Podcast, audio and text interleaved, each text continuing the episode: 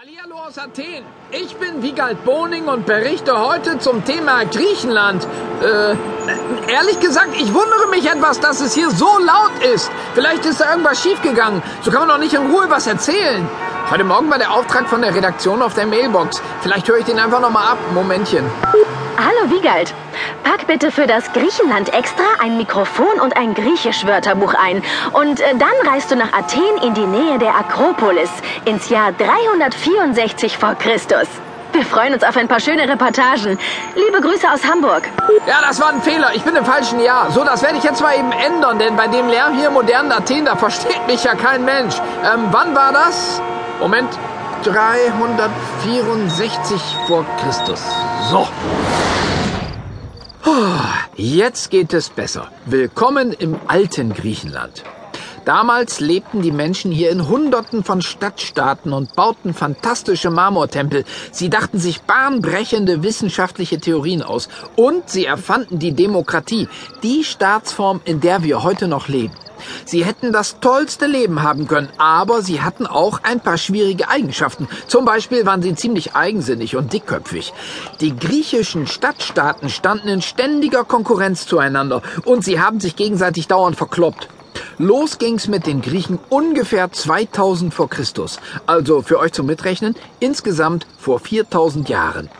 Da lebten die ersten Griechen auf dem Peloponnes. Das ist die Gegend südlich des heutigen Athen und dem griechischen Festland. Sie bauten Paläste und Städte, entwickelten eine eigene Schrift und trieben Handel mit den Leuten aus Ägypten. Doch nach einigen hundert Jahren fielen plötzlich fremde Völker in ihre Gebiete ein, vertrieben die mykenischen Herrscher aus ihren Burgen und töteten viele Menschen. Wer diese Angreifer waren, darüber rätselt man bis heute. Und weil man über die Zeit danach auch kaum etwas weiß, nennen Forscher diese Zeit die dunklen Jahrhunderte. Was jedoch sicher ist, am Ende dieser Epoche, das war etwa 800 vor Christus, startet Griechenland richtig durch. Das war auch die Zeit, in der der Dichter Homer gelebt haben soll. Er gilt als Autor der Sagen Ilias und Odyssee. Die Leute in ganz Griechenland liebten diese spannenden Abenteuer aus mykenischer Zeit und verehrten den Dichterfürsten wie einen Volkshelden. Es war aber auch die Zeit, in der die Olympischen Spiele erfunden wurden. Und noch eine typische griechische Sache startet in diesem achten vorchristlichen Jahrhundert. Die Polis entsteht. Das ist der Begriff für den kleinen, selbstverwalteten Stadtstaat. Bald gibt es davon Hunderte. Ihre Bewohner sprechen alle dieselbe Sprache, sie beten zu den gleichen Göttern und sie fragen dieselben Orakel um Rat. Aber ansonsten kocht jeder Stadtstaat sein eigenes Süppchen. Sie sind politisch und wirtschaftlich unabhängig voneinander. Die beiden größten Rivalen sind Sparta und Athen. Sie liefern sich immer wieder Kämpfe.